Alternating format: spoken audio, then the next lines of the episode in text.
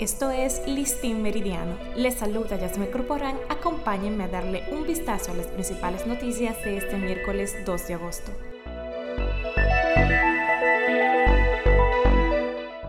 El Ministerio Público puso en marcha durante la madrugada de ayer la operación Gavilán contra una red integrada por fiscales, empleados administrativos y policías que tenían una estructura nacional que se dedicó durante años a eliminar miles de antecedentes penales a cambio de sobornos.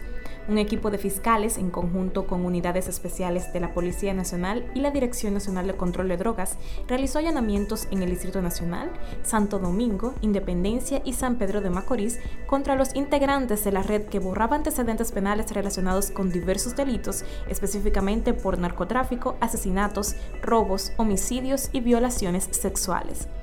En los allanamientos fueron arrestados 12 personas, incluyendo un miembro de la Policía Nacional, empleados administrativos y técnicos de la Procuraduría General y un ex policía.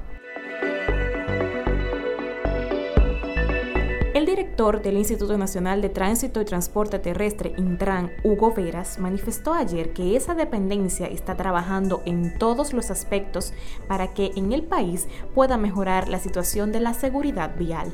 El funcionario dijo que a pesar de que se están tomando acciones para reducir los índices de accidentes de tránsito en República Dominicana, se necesita también que los ciudadanos tomen conciencia y educación en materia vial, indicando que los carros y las motocicletas no chocan solos. Escuchemos sus declaraciones trabajando muy fuerte en todos los aspectos y cubriendo los aspectos para que realmente en República Dominicana nosotros podamos cambiar. Ahora, en lo que va el proceso. Por eso quise hacer esta explicación para decirles lo siguiente, no tercerizando la responsabilidad. El gobierno dominicano tiene la responsabilidad y la está asumiendo. Pero nosotros queremos eh, muy responsablemente, y yo de manera muy particular y personalmente, quiero decirle a toda la población a través de ustedes, y quiero aprovechar que ustedes como medio de comunicación están aquí, para que entendamos que los carros no chocan solos, las motocicletas no chocan solos, no sale solo el carro eh, eh, y, y chocó. Hay un tema de comportamiento y esa es la conversación. Bahamas se suma a la iniciativa de Kenia de liderar una fuerza multinacional para formar a las fuerzas de seguridad de Haití con el fin de hacer frente a la violencia de las pandillas.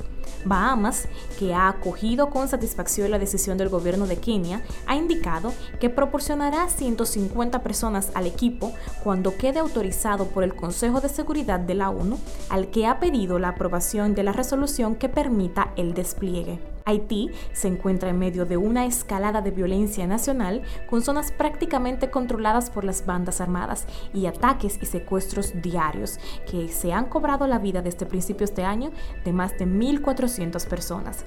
La crisis de violencia generalizada en el vecino país se ha visto agravada por el colapso económico y la epidemia del cólera, por lo que el número de personas necesitadas de ayuda humanitaria en Haití se ha duplicado en los últimos cinco años.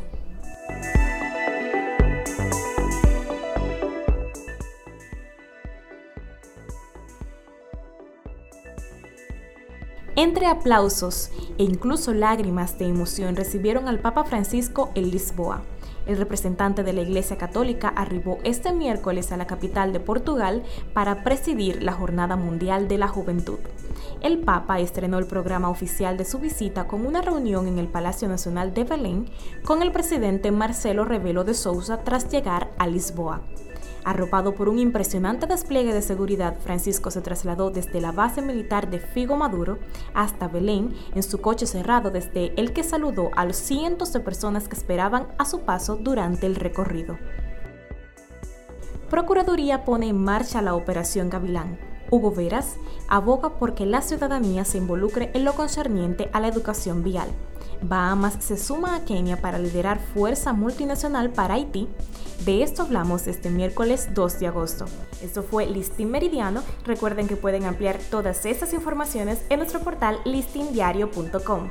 Les acompañó Yasmel Corporán. Nos reencontramos mañana.